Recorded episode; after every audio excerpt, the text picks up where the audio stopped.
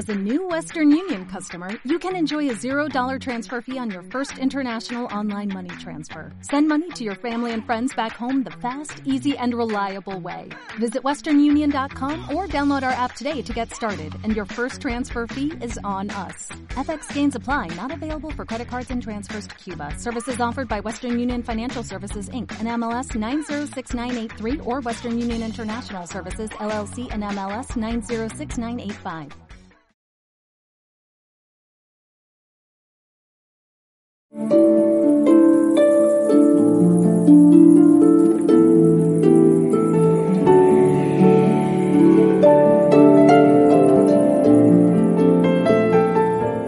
El verbo y el caos.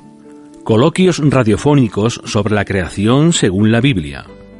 Una alternativa al Big Bang con el teólogo y maestro bíblico José Luis Gómez Panete.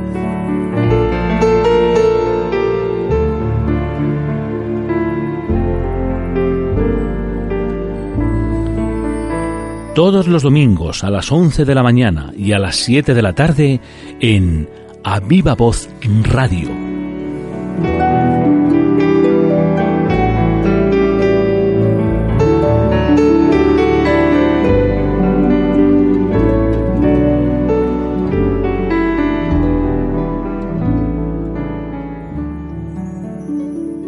Buenos días, bienvenidos queridos oyentes al programa El Verbo y el Caos, el programa en el que estamos analizando el relato de la creación de Génesis y como siempre todas las semanas mi compañero Pedro. Hola Pedro, buenos días. Hola Ceti, ¿qué tal estás? Muy bien, ¿y tú? Muy bien. bueno, me alegro. Y saludamos ya a la inestimable ayuda que recibimos desde Palma de Mallorca, don José Luis Gómez Panete, maestro, teólogo y pastor. Bienvenido, ¿qué tal? Buenas tardes.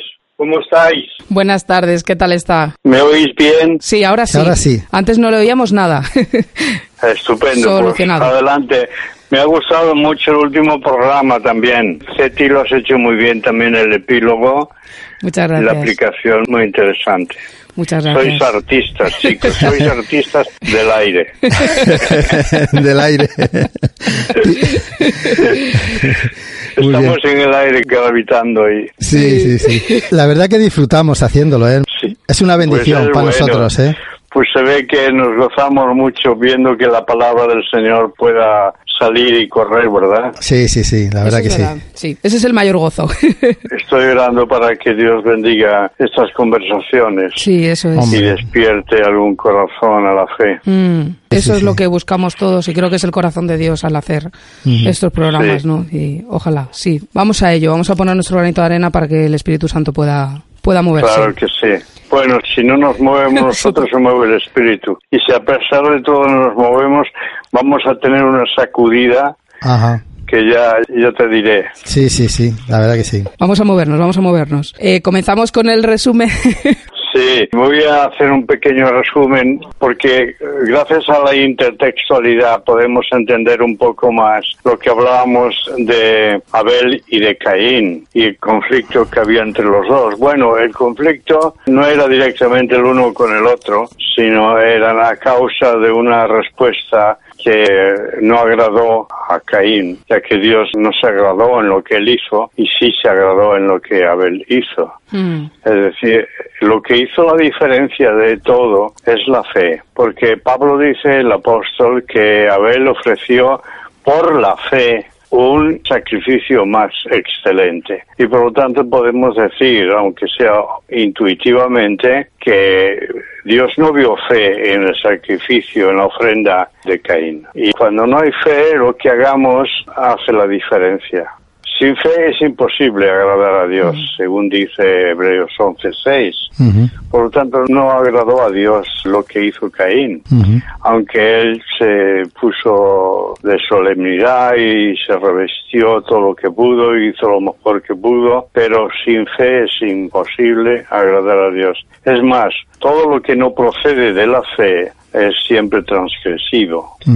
Porque la justicia se revela según la escritura por la fe. Y entonces, por lo tanto, Dios ha sido justo, pero la justicia siempre se trasluce, es decir, se revela mediante la fe. Yo creo que Abel hizo una, ofrenda justa y la ofrenda de, de, Caín no fue justa y por eso a Dios no le agradó. Lo que pasa es que lo tomó muy mal Caín y entonces estamos hablando justamente de cuando él dice justamente aquí me voy a esconder en tu presencia, fijaros las cosas que decide.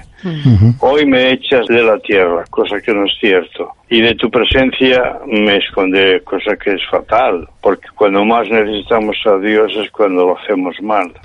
Y también sucederá que cualquiera que me hallare me va a matar. El miedo a morir, viene aquí y entonces Dios responde, no, no, no es así, Caín. Si alguien te mata a ti, tendrá que ser vengado siete veces para que nadie lo mate. Eso estaba clarísimo. Le pone la señal y para todos los contemporáneos sabían que Caín era intocable. Solo Dios lo podía tocar. Dios se reservó el derecho de tratar a Caín en su transgresión, incluso hasta en su huida. Pero de todas maneras salió Caín delante de Yahvé y habitó en tierra de Nod al oriente de Edén. Bueno, el caso es que, Feti, ahora vamos a leer a partir del 15, ¿no? Sí, del 15 al 26. Vale. Y le respondió Yahvé, ciertamente cualquiera que matare a Caín, siete veces será castigado. Entonces Yahvé puso señal en Caín, para que no lo matase cualquiera que le hallara. Salió, pues, Caín de delante de Yahvé, y habitó en tierra de Nod, al oriente de Edén. Y conoció Caín a su mujer, la cual concibió y dio a luz a Enoc, y edificó una ciudad,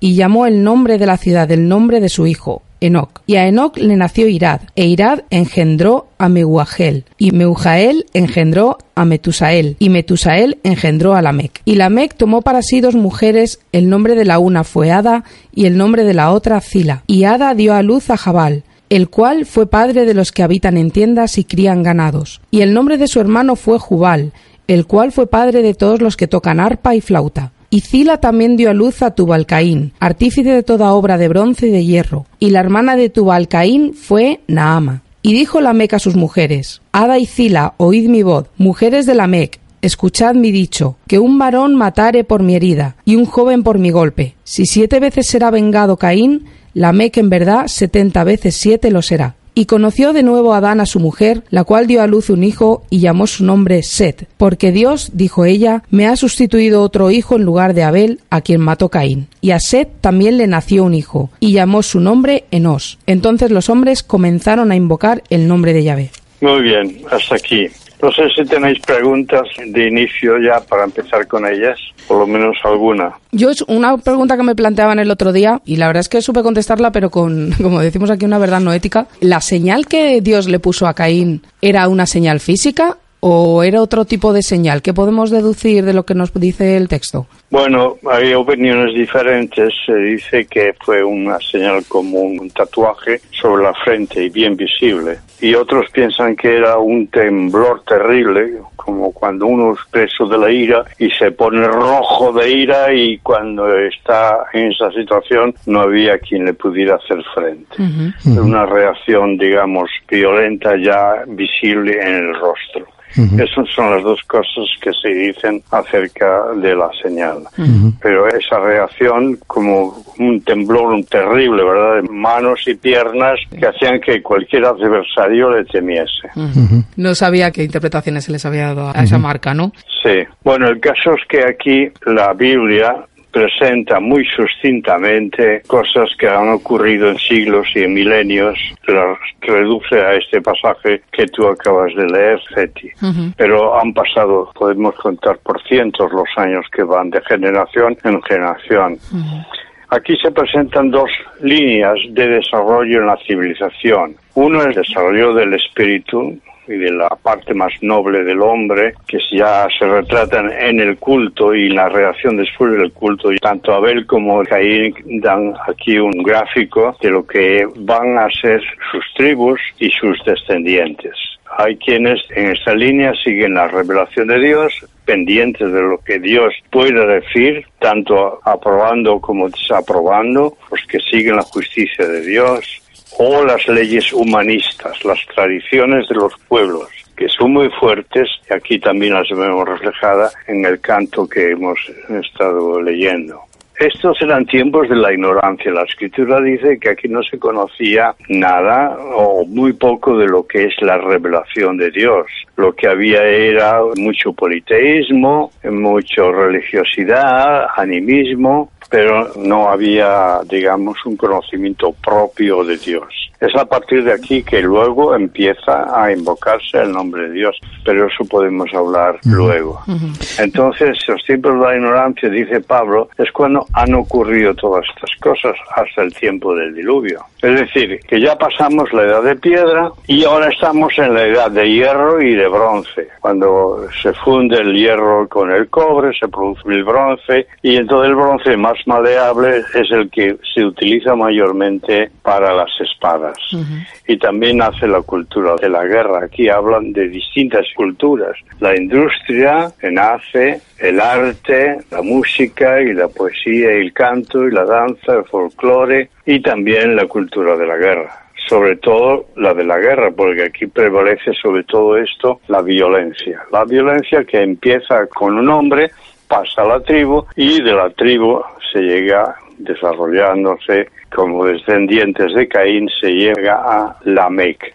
Y Lamec es el señor de la guerra, es el primero que forma una cultura bélica y la que crea un imperio, una fuerza grande en aquellos entonces, en aquel tiempo.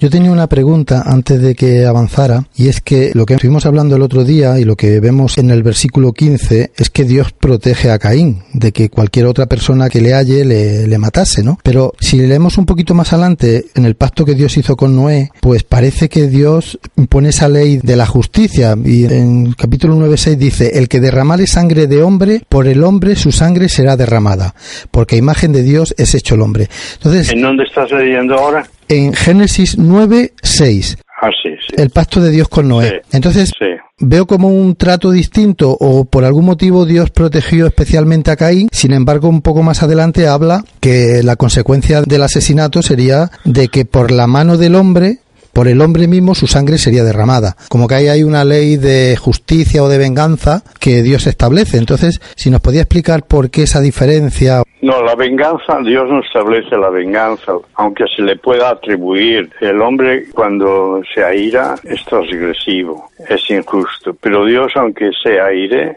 se manifieste airado o muestre su ira, nunca peca, nunca es transgresivo. Todo lo que Dios hace es, es justo y comedido y adecuado al pecado o a la transgresión. Eso lo vemos a lo largo de toda la Biblia.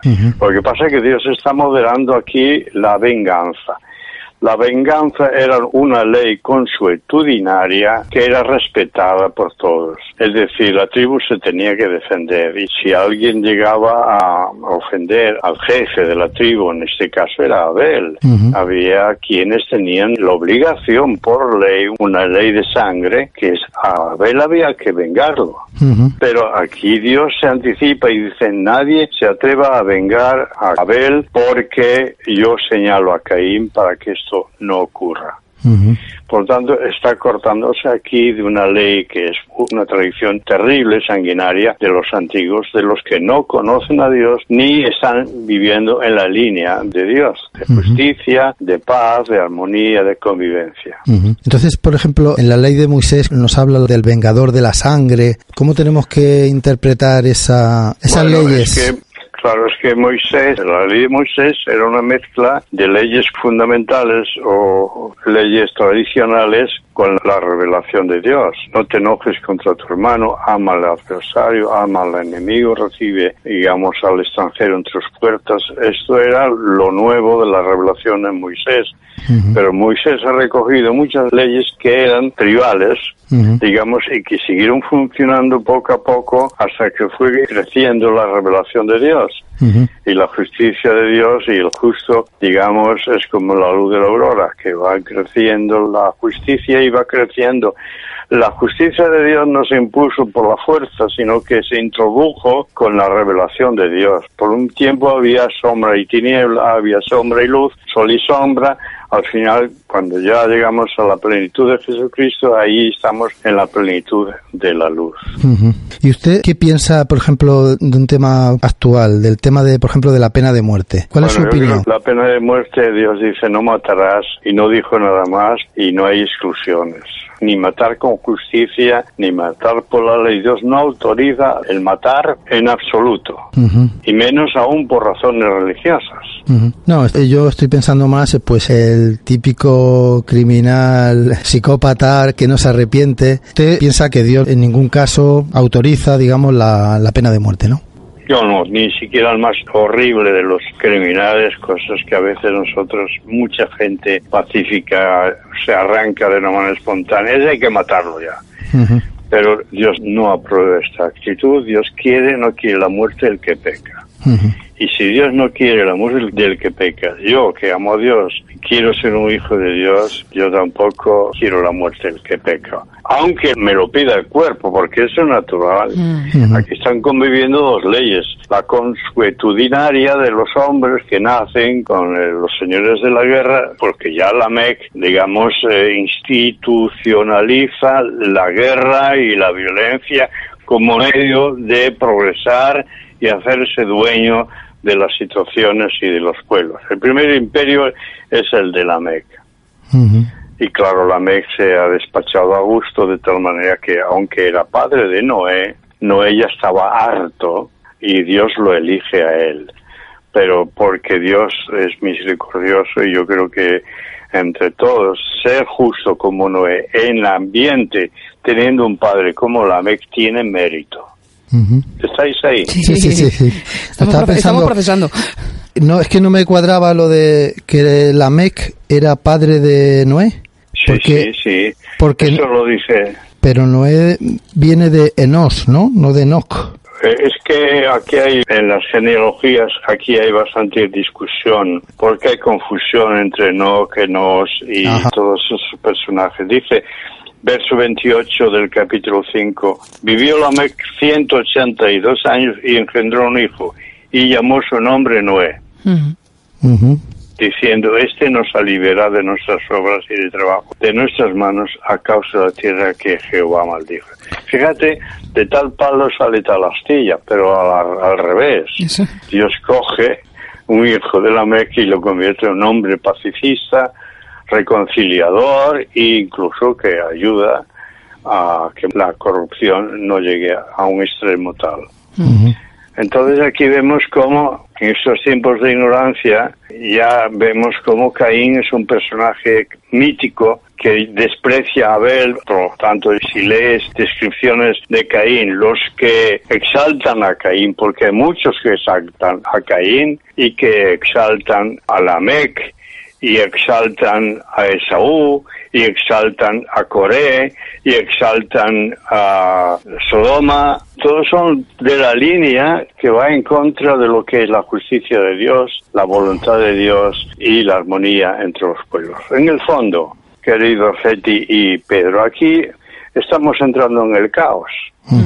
De Logos estamos en el caos. Ahora, de Logos que crea la tierra y, da forma y crea a Adán y a Eva. Y ya en la segunda generación se distorsiona todo, hay un terrible fratricidio, la familia se divide, cada uno va por un lado y hay dos líneas de desarrollo de civilización. No solamente están ahí los herreros que trabajan y por fin logran perfeccionar el arte de la guerra, con la espada de la que es típica, entonces viene la exaltación de la guerra y la violencia reta a Dios mismo, porque aquí tenemos que entender que si Dios dice cualquiera que toque a Caín siete veces será castigado, ajá, entonces la que dice a sus mujeres, cantar esto, cantar esto, a y fila, salís y cantad esto, mujeres de la mesa, escuchad mi dicho, arrogancia, orgullo, mm. y un varón mataré por mi herida y un joven por mi golpe. Y si siete veces será vengado Caín, eso no es nada. ¿Qué va? La que en verdad setenta veces siete le será. Sí, además él habla de venganza aquí, o sea, no habla de... Claro, sí, de eh, la diferencia de castigado a venganza, que a lo mejor el hecho es el mismo, pero él ya habla de ese odio intrínseco en la palabra venganza, que es muestra también del orgullo que está mostrando aquí en este canto, ¿no? Claro, ¿quién es Dios para mm, decir que siete veces va a castigar a quien mate a Caín? Entonces, ¿quién está aquí? ¿Quién soy yo? Y entonces ahí se plantea, ahí sigue otra vez una lucha, abrazo partido, entre el propósito de Dios con Caín y el propósito de Lamec contra cualquiera que se enfrenta a él. Es decir, si Dios es poderoso, yo soy más. Si él siete veces venga, yo setenta veces siete. El cántico de la espada es la exaltación de la guerra y de la violencia, Porque aquí se reta a Dios mismo. El más fuerte es Lamec, ujú, lo cantaban. Es decir, ahí se iba a los pueblos y a las fiestas y esto se cantaba. Toda la civilización, toda la generación de descendientes de Abel escuchaban esto. En el fondo quería decir, si no os defiende Lamec, no hay nada que hacer. Es decir, había una competitividad contra Dios y la violencia que incluso se permite el lujo arrogante y orgulloso de decir aquí quien manda soy yo.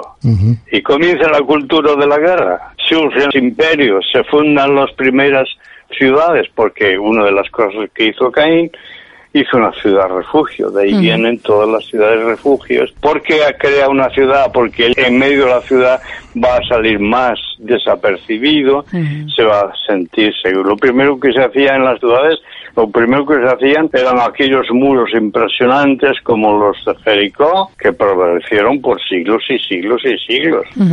Eran muros que tenían 20 metros de fondo, o sea, de, de grosor. Lo primero era para hacer una ciudad habitable entonces había que crear una fortaleza entonces los famosos sigurats y las grandes construcciones que conocemos de los egipcios así empezó en esta zona al este de Nod entonces surgen los hombres de la guerra, surgen los imperios y la humanidad deriva hacia el caos. Por eso Dios tiene que intervenir. Nace la xenofobia, los extranjeros no tienen nada que hacer aquí, nadie puede vivir sin papeles y quien podía dar los papeles era la MEC. Entonces se hace, digamos, fuerte, crea un imperio y estos tiempos son tiempos terribles de ignorancia de Dios. Pero hay un dato muy breve que es en estos tiempos empieza a invocar el nombre de Yahvé.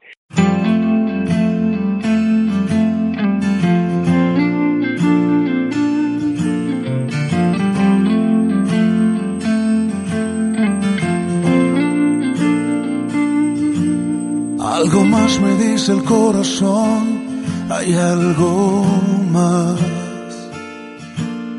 Algo más escucho en el silencio, hay algo más.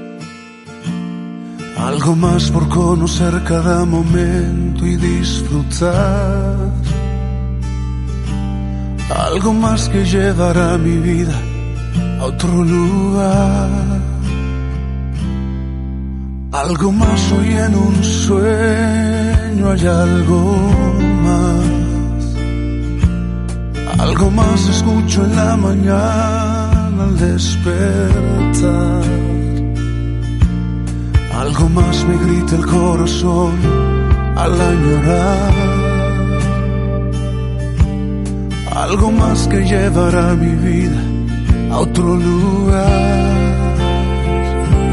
Quiero llegar a ese lugar en el que escucho hay algo más, donde se puede disfrutar de tu presencia sin dudar, donde mis pensamientos son solo de ti, de nadie más, donde se pueden conectar momentos con la eternidad donde hay algo más,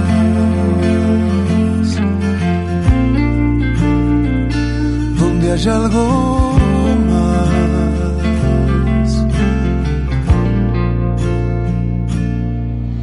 Algo más me digo en el espejo, hay algo más. Algo más escucho como un eco al descansar. Más me dicen las estrellas al brillar. Algo más que llevará mi vida a otro lugar. Quiero llegar a ese lugar en el que escucho hay algo más, donde se puede disfrutar de tu presencia sin dudar, donde mis pensamientos son solo de ti, de nadie más, donde se pueden conectar momentos con la eternidad. Quiero llegar a ese lugar en el que escucho hay algo más, donde se puede disfrutar de tu presencia sin dudar, donde mis pensamientos son solo de ti, de nadie más, donde se pueden conectar momentos con la eternidad donde hay algo más,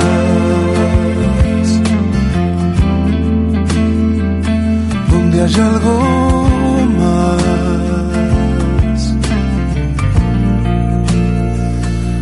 hay algo más,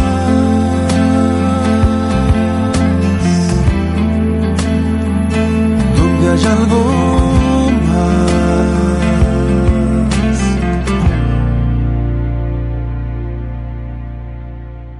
yo lo que me ha dejado un poco y me gustaría que nos explicara, efectivamente en el capítulo 4 y 5 de Génesis, pues hay nombres muy parecidos. Está Mahalaleel en el 5 y luego está Meujael y Metusael y Matusalén.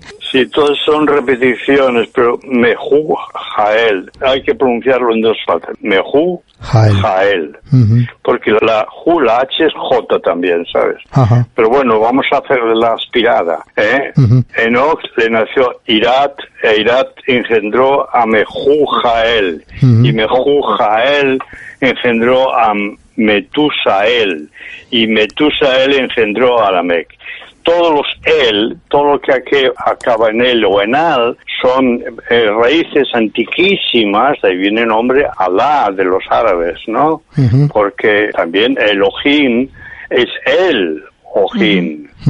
El el y el al son raíces muy repetitivas y que están en muchos nombres de personas, porque aquí en España casi todos se llaman María y José. ¿Por qué? Porque es un personaje a la que la gente pues les tiene admiración y adoración y pleitesía. Y aquello todo el mundo le ponía él porque era el nombre de Dios.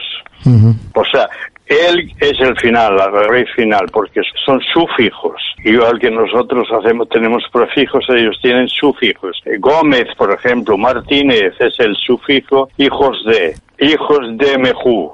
Y el nombre, él era el nombre de Dios. Es decir, todos tenían una raíz en la divinidad, porque eran pueblos anímicos. Y en este caso, por eso nos cuesta tanto veces pronunciarlo, estos nombres. Pero es curioso que después viene la Mec y la Me, que es el hombre de la guerra. Los demás, unos tocan la flauta, otros hacen del cobre y el hierro bronce, otros eh, están funden espadas y los otros se dedican al ganado, al pastoreo, a vivir en tiendas, no construyen ciudades. Aquí Caín fue una excepción, construyó una ciudad de refugio. A esa ciudad le llamó eh, la ciudad del errante, porque él estaba errante, pero se cansa de vivir errante y construye una ciudad también y se esconde de detrás de los muros, hasta que por fin la MEC le promete defenderlo, mucho más que Yahvé. ¿Tú te fías de Yahvé? Nada, nada. Mira, siete veces sola no son nada, tendrán que ser setenta veces siete. ¿Recordáis esta conversación de Jesús? Sí, sí, sí. También. O sea, el no va más, la MEC era el no va más. Parece mentira que ha sido padre de Noé. Aunque a lo mejor, como aquí los nombres son genealogías muy intrincadas, muy mezcladas muy repetidas, con Enoch, Enos y Noé y todos estos nombres están muchas veces tan intrincados unos con otros que los especialistas tienen que desbrozar muchísimo para saber quién es quién. Pero es muy bonito porque tanto los toponimios como los nombres propios eh, son parte de la historia de la de Dios. Pero ahí lo que me llamaba la atención es lo que decía, porque claro, si seguimos el capítulo 5, ese otro Lamec o el mismo que viene en el capítulo 5 desciende de Set, no de Caín. Entonces es un poco lo que me causa confusión, ¿no? Que hay nombres muy parecidos, pero parece que son dos genealogías distintas. Una de Set, que nace... Es que se cruzan las genealogías, ¿sabes? Los especialistas tienen que desenredar estos hilos para separar unos de los otros, pero el hecho real es que si es este no es hijo de la Meco, posiblemente se pueda dudar. Yo no lo dudo, porque yo creo que Noé ha sido elegido para una respuesta de Dios. Dios dice no a la violencia y a la cultura de la guerra. Yo lo voy a, al hijo de la MEC lo voy a convertir en un hombre que va a ser un instrumento en mis manos para salvar a las generaciones que vienen. Yo tengo una pregunta del versículo 19 cuando dice que la MEC tomó para sí dos mujeres. ¿Esto se puede entender como una consecuencia de esta separación, este caos que está entrando en la sociedad, como usted está comentando? El sentido de que la unión del hombre y la mujer había sido para ser una sola carne, un hombre y una mujer, y aquí encontramos al primer hombre que coge para sí dos mujeres, no solo una, o realmente es consecuencia de la cultura o del contexto histórico en el que se llevaba la poligamia, o sea, era una práctica habitual. Sí, es muy agudo esto, Fede, porque la verdad es que aquí empieza lo que es la poligamia, es decir, ya no se respeta, así como Adán y Eva vivieron como pareja y tuvieron hijos, él ya no hace pareja, él ya busca dos mujeres y no se menciona más, pero ha tenido más mujeres que estas dos. Y eran, digamos, las fans de la Meca, ellas iban a la fiesta a cantar y cantaban los cánticos de guerra que le gustaban a la Meca y él se llenaba así inflaba de orgullo y de emoción viendo que todo el mundo admiraba a la Mec. Pero ya era decadencia, ya decadencia por cuando aquí conviven el politeísmo y la poligamia. Dios saca a su pueblo del politeísmo y de la poligamia. Y las dos cosas van paralelas. Síntomas de los que son el pueblo de Dios son que van abandonando dioses, dejando dioses atrás y dejando también los arenes atrás. Y poco a poco se va el hombre decantando por una mujer y por un solo Dios. Monoteísmo y monogamia. Como está comentando, es un proceso, no es una cosa que Dios corte radicalmente en un momento dado, sino que encontramos otros personajes en la Biblia que es poligamia, Es, mira, es asombrosa la tolerancia de Dios. Ya dice el apóstol Pablo que Dios pasó por alto la ignorancia de los hombres. ¿O no está escrito esto? Vivían entonces los tiempos de la ignorancia. Hechos 17:30. Y Dios pasó por mucho tiempo, toleró al hombre, por su ignorancia se toleró. Mira, la poligamia, los hijos de Jacob eran politeístas. De ahí sale el enoteísmo. ¿Qué es el enoteísmo? Bueno, muchos de los hijos, incluso hasta también, digamos, Jacob, no se convirtió porque hubo dos momentos de encuentro de Dios con Jacob, y Betel 1 y Betel 2. En Betel 1 era un paganillo, en Betel 2 ya edifica un altar a Yahvé, se ha convertido Dios. Pero era enoteísta. Incluso David era enoteísta, decía, no me obligues cuando eran perseguidos eh, por Saúl a ir a servir a dioses extraños, porque creía que fuera de la jurisdicción de Yahvé había otros dioses a los que había que honrar. Es decir, el enoteísmo es un paso más del politeísmo, pero es un paso intermedio. Pasaron del politeísmo al enoteísmo. Sí, Yahvé es el Dios, pero también hay otros dioses. Pero mm. el verdadero Dios es Yahvé. Pero ellos creían que otros dioses tenían jurisdicción en otras partes y otros pueblos servían otros dioses en los cuales ellos creían. Y después viene el monoteísmo, por fin viene en Cristo Jesús el monoteísmo. Y la lucha también que ha habido en Arabia, por ejemplo. Mahoma logró eh, erradicar todos, bueno, todos no, hay una excepción que no la entiendo yo, que erradicó todos los ídolos que había en Arabia.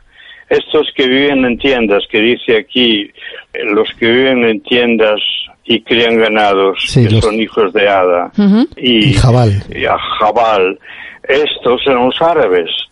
Y estos eran animistas, politeístas, y por fin, en el siglo VI, cuando Mahoma empieza su campaña, se carga a todos los politeístas y a todos los ídolos. Deja solo la piedra de Kaaba. Es curioso, allí dentro de aquella cuadrada. Eso no lo entiendo, porque él fue muy feroz contra el politeísmo. Sin embargo, la poligamia la consintió y la practicó. Y es una de las señales también de que la línea de la revelación de Dios en el Antiguo Testamento va del politeísmo al monoteísmo, de la poligamia a la monogamia. Pero sin forzarlo Dios, sin prohibirlo Dios. Dios sí lo que se empeñó en que fuera santo en el sentido de no casarse matrimonios mixtos, digámoslo así, ¿sabes? Sí. Eh, Cuando entréis en la tierra que vais a poseer, pues no te juntarás y tal. Porque Dios quería que el pueblo suyo era santo, fuera de lo común, para que fuera el pueblo misionero a todos los demás pueblos y tuviera la fuerza del testimonio de la santidad de Dios. Si hay preguntas, por Sí. favor, ahora mismo las podemos hacer porque yo creo que estamos en un terreno muy importante, porque aquí ya se habla de la civilización. Sí. Las primeras civilizaciones después de los primeros padres, Adán y Eva. Adán y Eva y luego los hijos ya son siglos y siglos y siglos porque aquí detrás de ellos están generaciones y generaciones.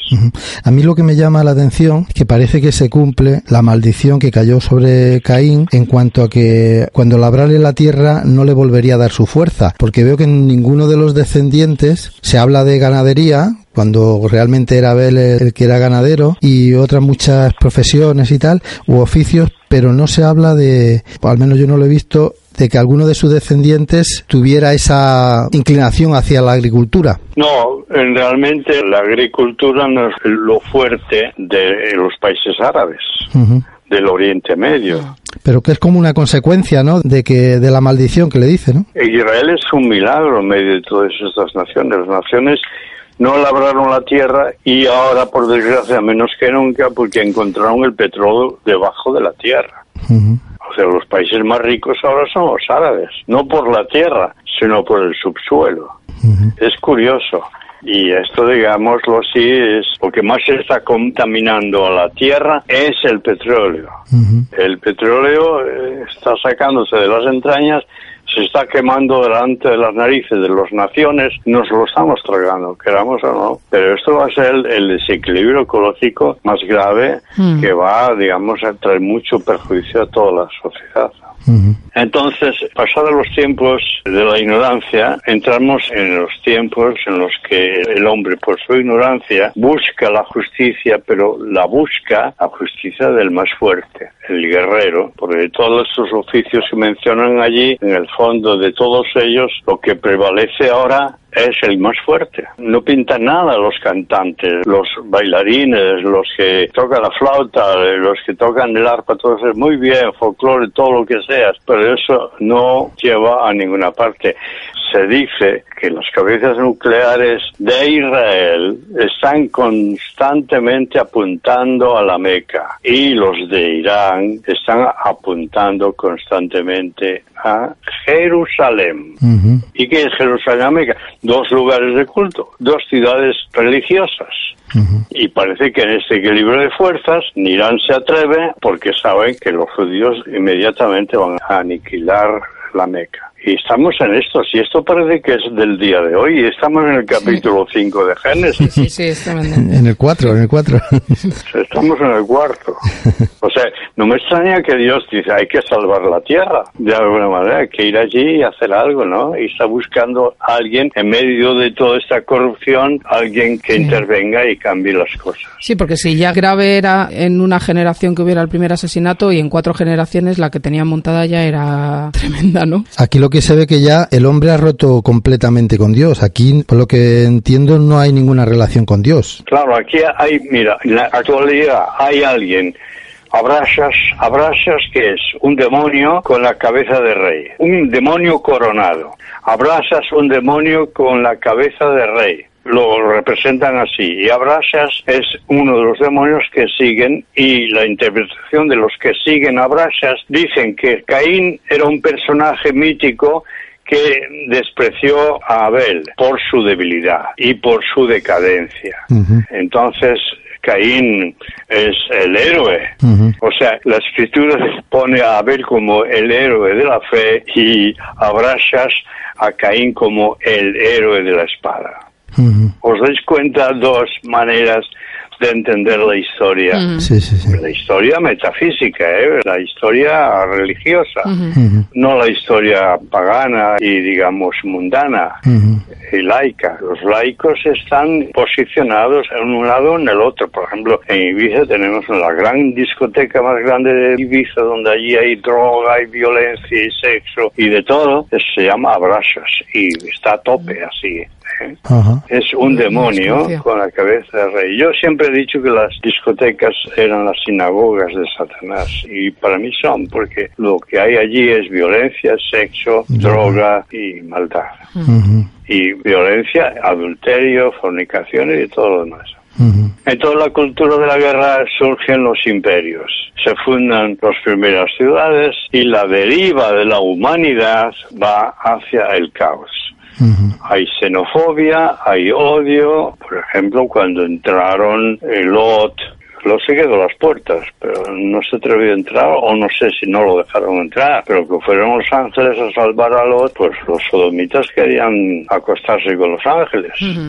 Y si Dios no interviene allí, pues hay un desastre. Era una provocación tremenda. Entonces esta Abrasas es eh, un personaje que realmente pues también se ubica en relación con eh, Saúl, que era contrario al plan de Dios, Coré, que fue la rebelión contra Moisés, querían cargarse a Moisés también, Dios tiene que intervenir y todos los episodios de violencia se concatenan juntos uno de los otros como una cadena desde entonces hasta el día de hoy. ¿De qué lado vamos a estar? ¿O de qué lado van a estar las naciones? Las naciones se están posicionando.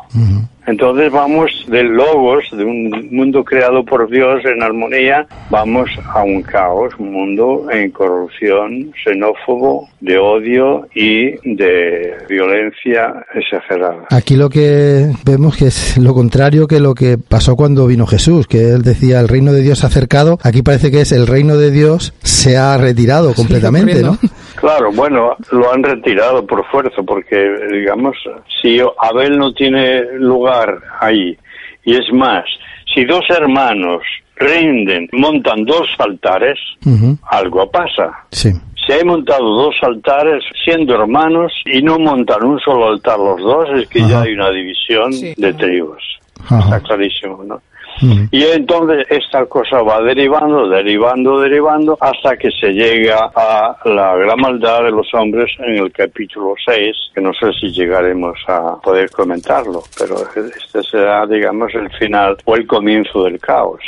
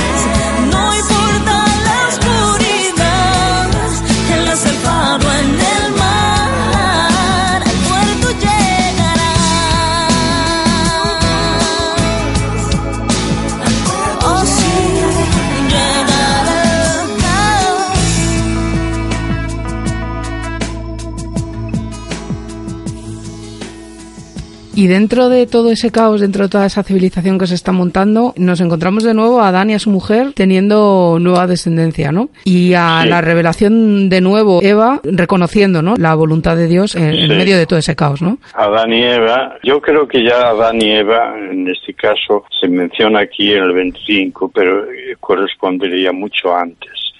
Porque yo creo que cuando ya esto ocurre, Adán y Eva ya ha muerto y están los descendientes de Adán y Eva. Pero sí el dato, igual que eso que fue entonces cuando los hombres comenzaron a invocar el nombre de Yahvé, es un dato, digamos, que se da aquí como algo aislado y entonces el nombre de Yahvé ya no se conocía hasta entonces, era Elohim, pero aquí se da este dato. Así como se da este dato, se da también el de Adán y Eva teniendo otro Pero yo creo que es anterior a todo esto, porque hay una teoría documentaria en donde aquí los que están moviendo el texto son sacerdotes, o sea, del P. La teoría de los documentos P, que quiere decir priest, sacerdotes, están aportando estos datos.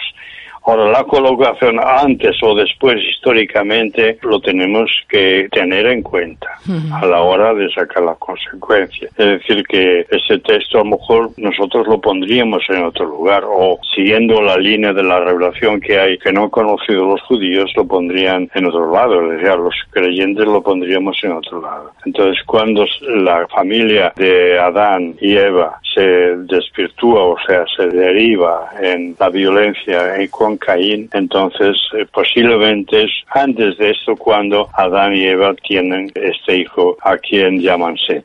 Pero claro, aquí son personas con nombre propio, pero detrás de ellos hay tribus. Claro, es lo que yo ahora mismo me estaba preguntando, porque por una parte tenemos a Adán y Eva que no huyen de la presencia de Dios, ¿no? En- según sí que lo hace Caín. A partir de la huida de Caín, el hombre se separa de esa presencia completamente, se crean las civilizaciones, las guerras, nace Lamé como señor de la guerra. Pero claro, toda esa civilización que se está creando, llegaría un momento que, por una parte, fagocitaría al área donde podrían estar Adán y Eva, ¿no? Porque al final, si realmente, Ah, claro. claro, los hombres comienzan a invocar el nombre de Yahvé, implicaría todo, tanto la zona donde estaría Adán y Eva, Eva, que habría sido un poco invadida, ¿no? Por la Mec y por el Señor de la Guerra. O sea, toda la humanidad se Sí. encontraría en la misma situación, entiendo yo. Claro, no, no, es así. Y además también sabéis que hay que interpretar no éticamente. Es decir, que una interpretación ética tampoco tiene muchos recursos aquí con una cronología de fiar, digamos, por lo que tenemos que intuir que esto sucedió en otro momento aunque se ponga aquí en este punto. Por ejemplo, cuando el nombre de Yahvé, el primer capítulo de Génesis es eloísta, el segundo ya es yavista. Ahora estamos en un texto que es facilitado por la corriente de los sacerdotes. Es decir, que hay que conocer todos estos principios de transmisión del texto para poder entender muchas cosas que no están históricamente bien pegadas ahí, ¿no? Ujú. Alguien ha dicho que la exégesis es un trabajo de tijera y pegamento. Ujú. O sea que los que trabajan el texto tienen que recortar ese texto, ponerlo en el otro y así sucesivamente. Pero claro, como la Biblia no es un libro con un guion, con una estructura hecha, todo esto ha sido espontáneo. La tradición oral pasó a la escrita, de la escrita a los documentos, los códigos que se han perdido, que faltan y todo esto. Ujú. Sí, pero aquí, porque se plantea también una duda. Cuando dice que Caín conoció a su mujer, esa mujer solo quedan dos posibilidades. O es de la descendencia de Set, que hubiera tenido también Abel hijos, o de los hijos de Adán anteriores a la caída, ¿no? No sé cuál sería la interpretación. Tenías que mirar la parte donde dice que Adán y Eva criaron hijos e hijas. Ujú, Se casaron prácticamente hermanos con hermanos. cosa que sucedía entonces. Entonces, las hijas que aquí no se mencionan antes de la caída, que después seguían, o aparecerán más adelante, veremos a los hijos de Dios con los hijos de los hombres, que todavía crean más problema y traen mayor corrupción, pero esto está más adelante. ujú. La mujer de Caín no podría ser descendiente de Set, ¿no? Sino sería más bien descendiente de No, no, directamente, sería descendiente- diente directamente de No. Adán y Eva, ¿no? Claro, directamente de Adán y Eva y de los hijos que engendraron a Adán y Eva antes de la caída, porque piensa que se habla de Caín y de Abel a partir de la caída, pero antes de la caída habían engendrado hijos e hijas. Entonces pasamos a, a otro capítulo o seguimos aquí. Yo prefiero quedarme y contestar las preguntas que surjan. Ujú. Fijaros, hay una teoría que dice que Caín y Abel eran gemelos, porque dice, conoció a Adán a su mujer Eva, la cual concibió y dio a luz a Caín. Y dijo, fue por voluntad de Yahvé, varón. Después dio a luz. Después, ¿cuándo? No dice cuándo. Sin embargo, aquí dice, y conoció de nuevo. Tendría que repetir esto de nuevo. Ujú. Muchos leen esto seguido y dicen, concibió, dio a luz Caín y dijo, por voluntad de Yahvé, sacaron a Caín, se lo presentaron y luego nace Abel El otro. en el mismo parto.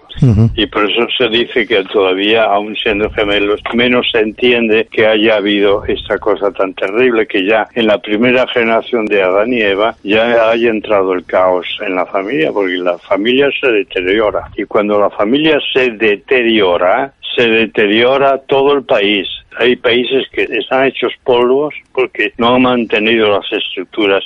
Hay muchas familias desestructuradas. Muchos de los que vienen de Hispanoamérica ya vienen desestructurados. Se casan después de estar viviendo 20 años y los niños nacen no dentro de una pareja normal, del matrimonio. Y cuando la familia se desmembra, entonces viene el caos, viene el problema. Y yo creo que el problema ha venido, bueno, nos parece que es de hoy a mañana, pero piensa que han pasado cientos de años Claro, claro. entre un- una generación y otra generación.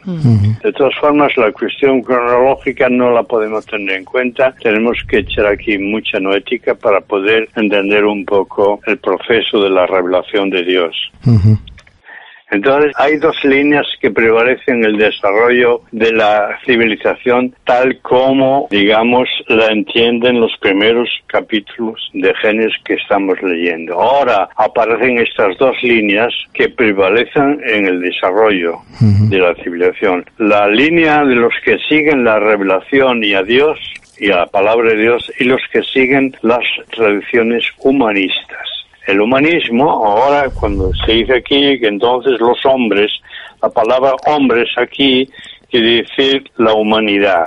una serie de hombres, hay muchas personas a las cuales están incluidas entonces los hombres comenzaron a invocar el nombre de Yahvé. También es un desarrollo. Primero Yahvé era Elohim. Por mucho tiempo está el Elohim en plural. Muchos dicen los hombres eran anteriormente politeístas y Dios los sacó del politeísmo, pero para sacarlos del politeísmo tuvo que entrar dentro de la civilización y de la esfera politeísta, así como cuando Jesús vino para hablarnos se tuvo que hacer hombre. Entonces, quiere decir que dentro del politeísmo Dios empezó a mover al hombre y las cosas, aunque se hablan muy sustitamente de Adán y Eva que hablan con Yahvé como si fuera el único Dios, sin embargo, en ese tiempo había muchos que eran politeístas.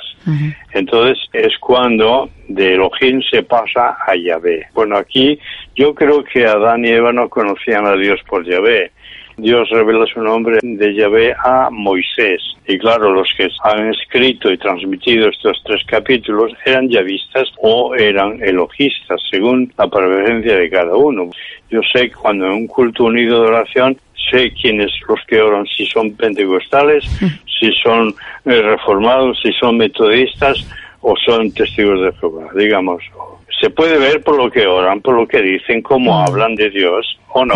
Sí, sí, sí, perfectamente. Pues entonces aquí también hay un lenguaje que no escrito, pero que está en la transmisión de los textos y de las tradiciones. Entonces los que usaban mayormente el nombre Yahvé eran los profetas y los que usaban mayormente el nombre Elohim Adonai eran los sacerdotes, porque a ellos les parecía que era más litúrgico esto, ¿no? Porque además el Yahvé, como por mucho tiempo no se supo y aún hasta ahora no se sabe cómo se pronunciaba, porque aún todavía no sabemos cómo escribirlo. Yo lo escribo a veces de tres maneras distintas. Pongo Yahvé, a veces una W en medio en lugar de Jehová, ponen H, los testigos dicen Jehová, que es un error tremendo. Es decir, que por eso hay tendencias y cuando uno escribe una carta o escribe un texto de una predicación, pues usa las terminologías que él conoce más o prefiere preferentemente, ¿no? Yo no sé si me habéis entendido un poco lo que quería decir. Sí, sí. Perfectamente. Sí, sí. Estaba pensando que eh, la Biblia aquí no nos habla de por qué Caín huyó tan lejos de la zona de, del Edén. Y me estaba preguntando qué pasaba con la relación que pudiera haber entre Adán y Eva y sus hijos. Porque aquí en el versículo 25 sí que Dios, dijo ella, o sea, fue Eva, me ha sustituido otro hijo en lugar de Abel. Entonces me preguntaba si no fue que Caín también huía de Adán y Eva, no sé la autoridad que ejercían sobre él, ¿no? Bueno, yo creo que él ya era un adulto y él ya era un hombre jefe de tribu incluso, que se citaron los dos hermanos se citaron porque ya había tendencias de digresión entre una tribu y la otra, pero un buen día se citaron a lo mejor para una fiesta, a lo mejor no tenía Caín la intención de llegar a lo que ha llegado, pero la verdad es que ya hicieron dos cultos, dos altares distintos y eso presupone que ha tenido que pasar cientos de años para esto. Cuando ya se había establecido culto, se había generalizado y uno hace un, un altar de una manera y otro de la otra y todo esto, pues yo creo que ya los padres viven, conviven lejos de los hijos, no viven ya con ellos, porque en este caso hay que respetar siempre el nombre de la persona, pero detrás siempre hay Una tribu. una tribu, una nación. Entonces vemos que ya el culto se desarrolló, el primer culto que vemos aquí en el fondo era un culto ya dividido, porque ya la civilización estaba dividida. Y en este caso pues ya son adultos. Adán y Eva ya serían mayorcitos, tal vez no fueron ni siquiera a ese encuentro, no lo sé, pero es bonito hacer noesis con esto, es decir, intuir estas cosas, porque esto es lo que nos permite e incluso hablar a los niños de la escuela dominical, porque cuando los textos son tan breves, para hablar a los niños de Dios hay que intuir muchas cosas, ¿verdad, Feti? Verdad, verdad, completamente verdad.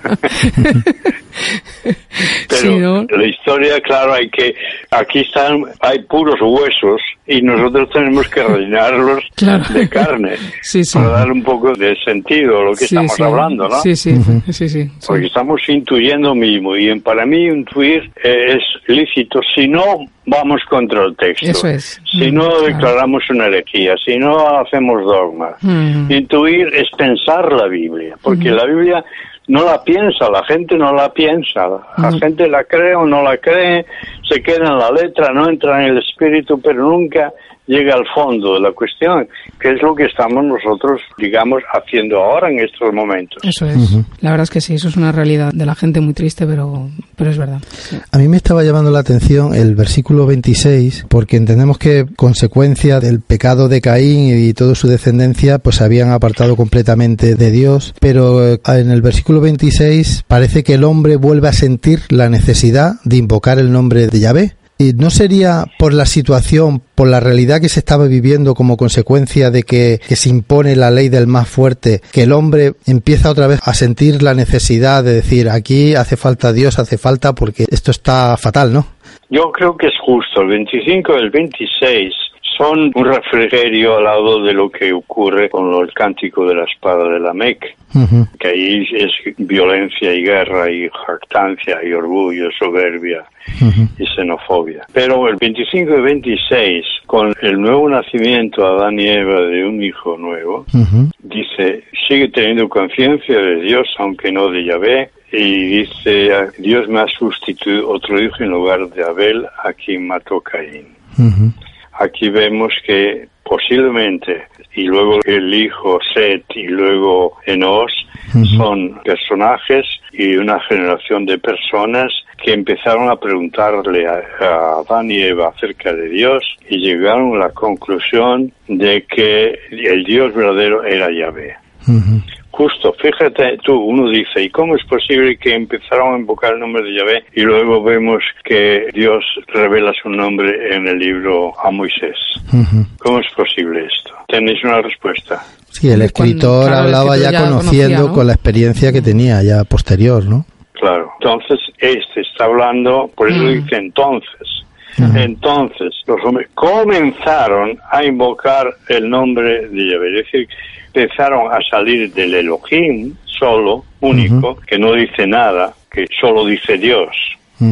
Se le ha añadido Adonai justamente para que no quedara como un nombre pagano. Y Adonai es el Señor, dirían Adonai el Señor, para darle un poco más de sentido, un poco de la relación del Dios vivo. Pero aquí históricamente dice que en esta generación, desde el nuevo hijo de Adán y Eva hasta Enos, es cuando sucede esto. Quiere decir que había una, un avivamiento del culto y ese culto estaba en torno al culto de Yahvé y que incluso podemos decirlo intuitivamente que ni Abel ni Caín invocaron a Dios cuando hicieron su ofrenda porque no lo sabían no habían empezado todavía, estaban fuera de lo que aquí se dice. Pero es muy interesante cómo la revelación va increciendo.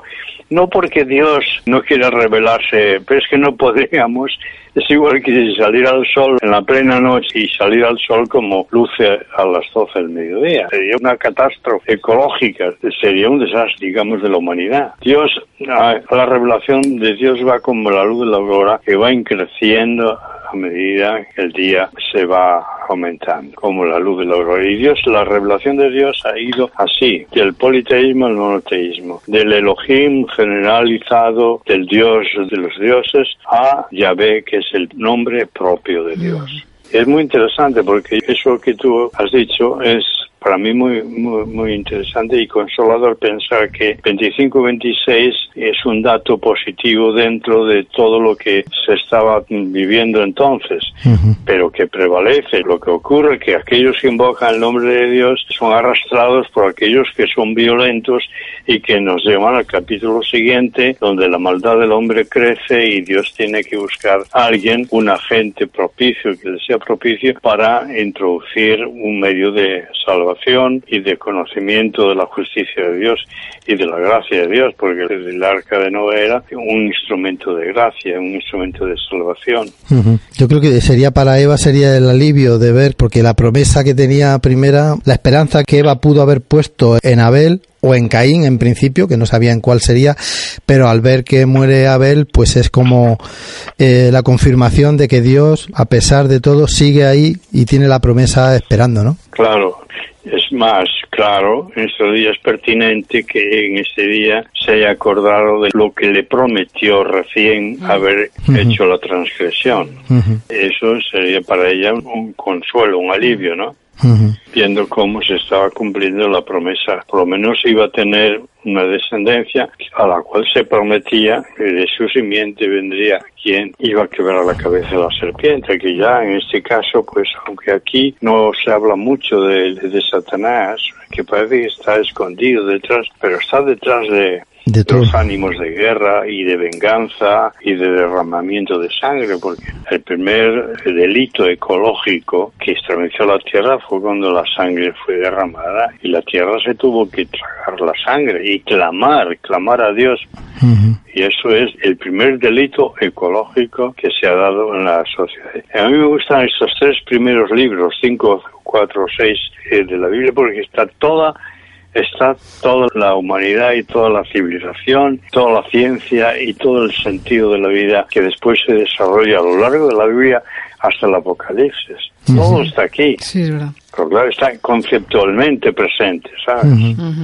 Solo que hay que desarrollarlo, que es lo que estamos haciendo. Y vosotros eh, sois amantes de esto, ¿verdad? Sí, Hombre. sí, sí, sí. Pero De mucho además. desarrollar los contenidos de la Biblia. Sí, sí. Aunque sea un poco trabajoso, fastidioso y tal, pero, pero conviene subrayar No, la Biblia con cosas interesantes, porque eso es para no perdérselo nunca, porque el que tiene conocimiento de, de estas cosas primeras del Génesis, yo digo siempre los cinco primeros libros que se atribuían a Moisés, pero ya se sabe que Moisés no los escribió, aunque protagonizó muchos capítulos y transmitió muchos conocimientos, Mm. recibió mucho y transmitió mucho, pero bueno, es el protagonista, pero no es el autor de los cinco libros.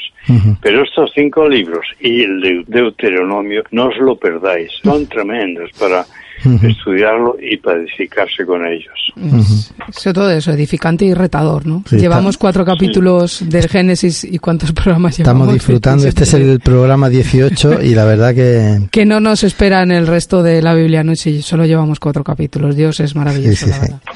Sí, en el ¿no? capítulo 5 ya se empieza el libro de las generaciones. Aunque aquí se epigrafía así, porque lo, digan los prólogos, lo que pone el epígrafe, no es parte del texto, ya lo sabéis Mm. vosotros, ¿no? Sí, es algo Sin embargo, introduce, son los descendientes de Adán, pero que ya están en el capítulo 4 Ujú. y ya se citan unas cuantas generaciones Que son descendientes de Adán, Mm. ya, aunque aquí Lamec se lamentaría, diría, bueno, y también de dónde están mis descendientes, después de haber cantado lo que se ha cantado y dicho de mí lo que se ha dicho, ahora resulta que yo soy descendiente de Adán y, y yo no soy cabeza de tribu de nadie.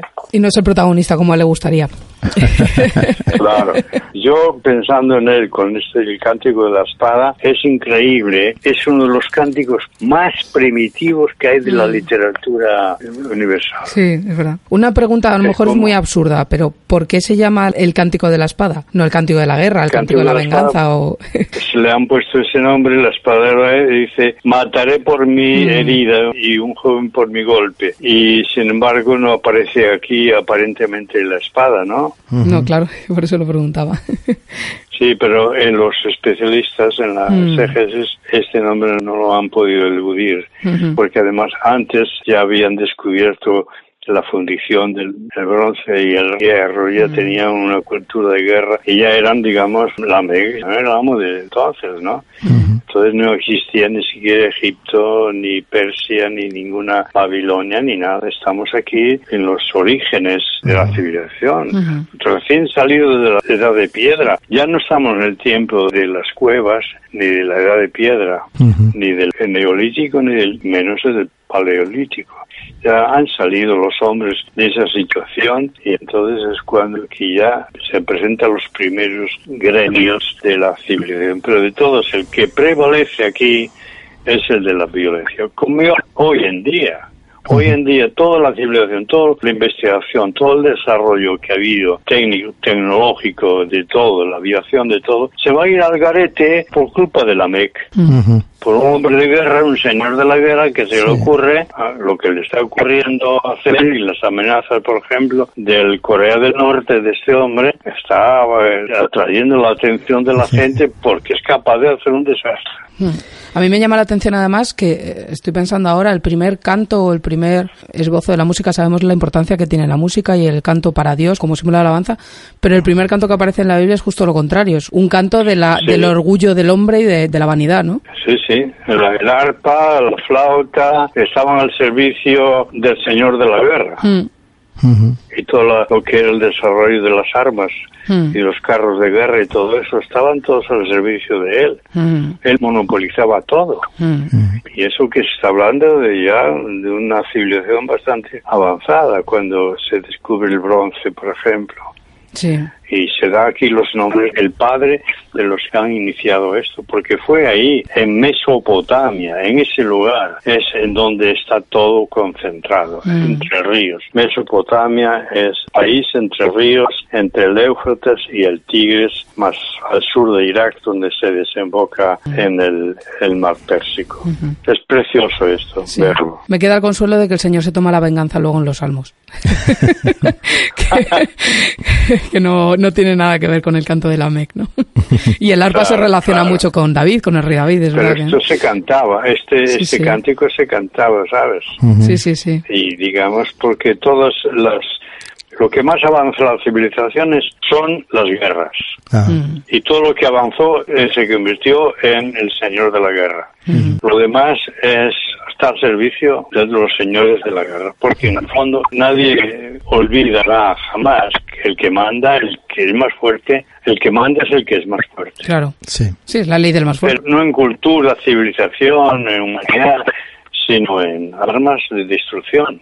Porque las espadas están en alto y no sé por cuánto tiempo. Menos mal que aquí, como ahora estamos con nuestro presidente y nuestro parlamento, donde se están debatiendo tantas cosas en España, ellos seguramente tampoco nos sacarán de este enclave. Porque fíjate tú cómo está políticamente también el mundo, ¿eh? No, no, es tremendo. Y más con los últimos cambios que está habiendo, ya no solo en Estados Unidos con Trump, sino en líneas generales en, toda, en todo el mundo, ¿no? Sí.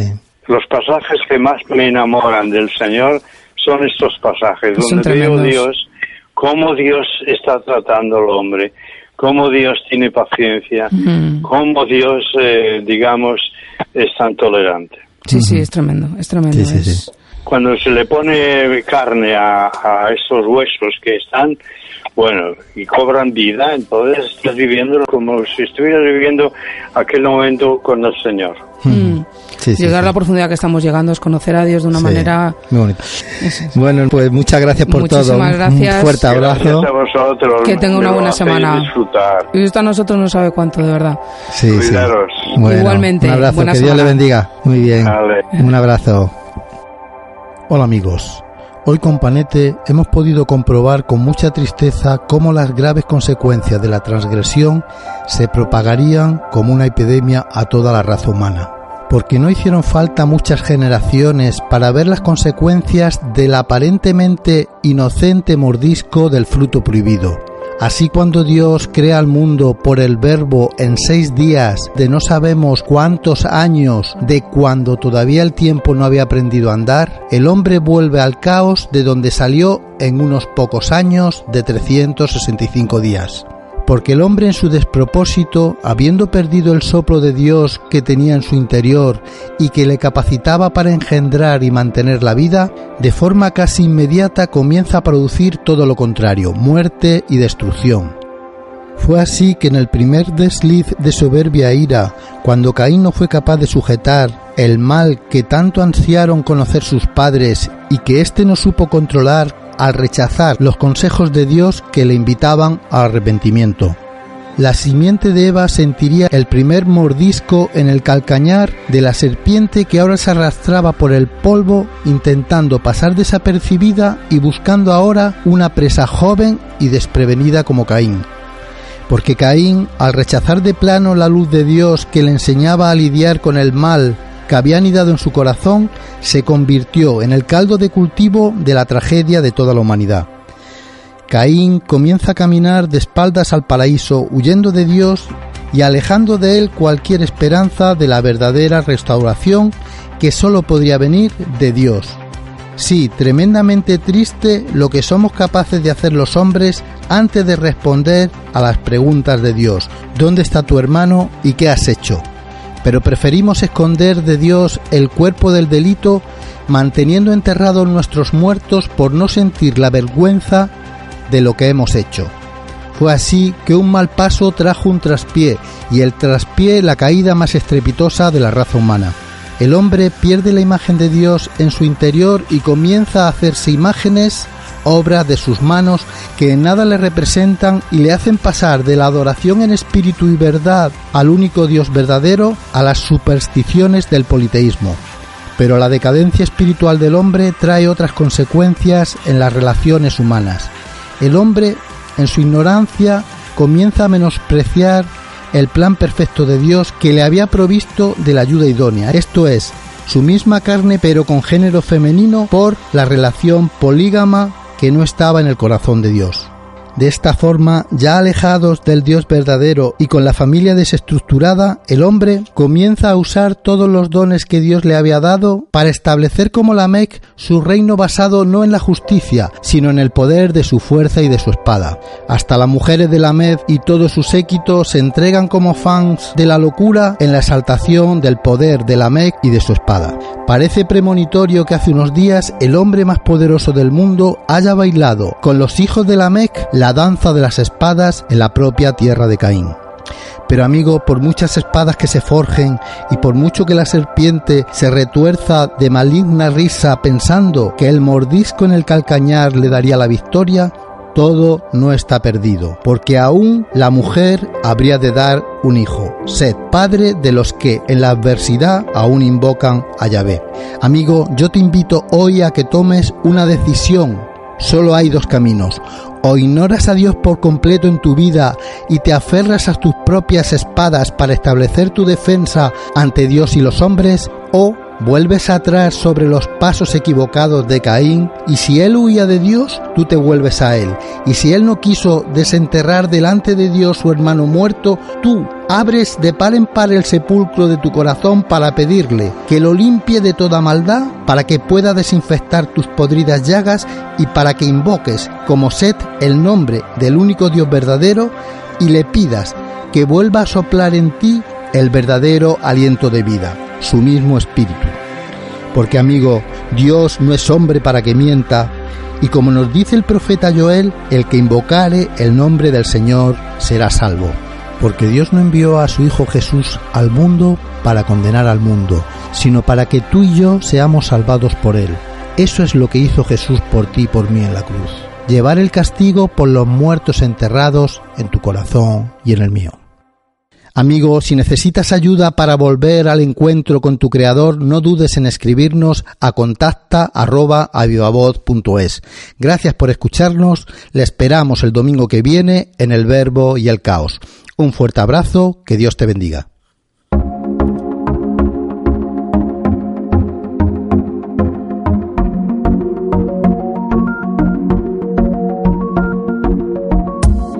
para que termine toda batalla que te está agotando. Oro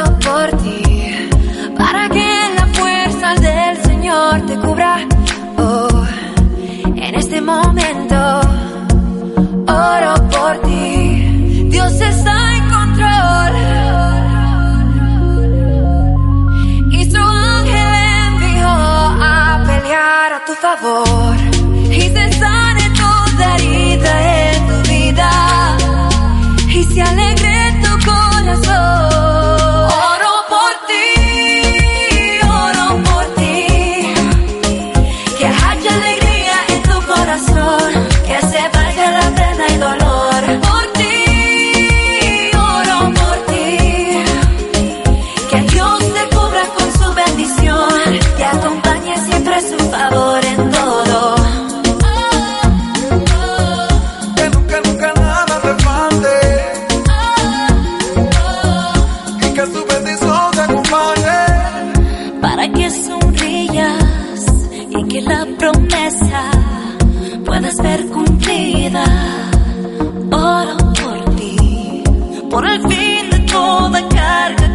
agobia. Oh, sea removida. Oro por ti. Dios está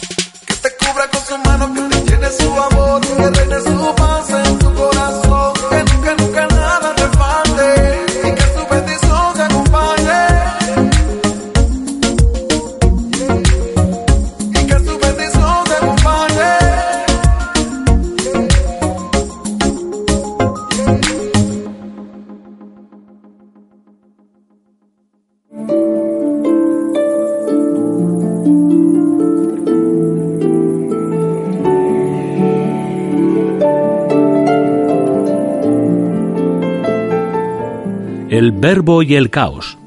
Coloquios radiofónicos sobre la creación según la Biblia.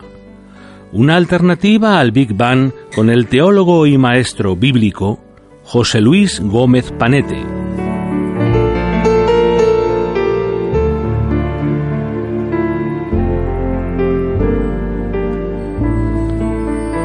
Todos los domingos a las 11 de la mañana y a las 7 de la tarde en A Viva Voz Radio.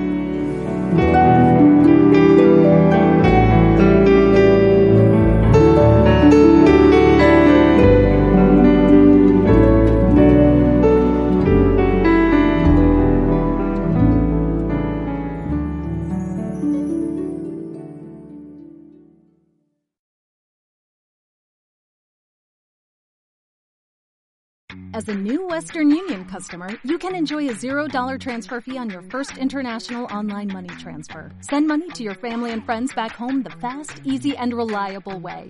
Visit westernunion.com or download our app today to get started, and your first transfer fee is on us. FX gains apply, not available for credit cards and transfers to Cuba. Services offered by Western Union Financial Services Inc. and MLS 906983 or Western Union International Services LLC and MLS 906985.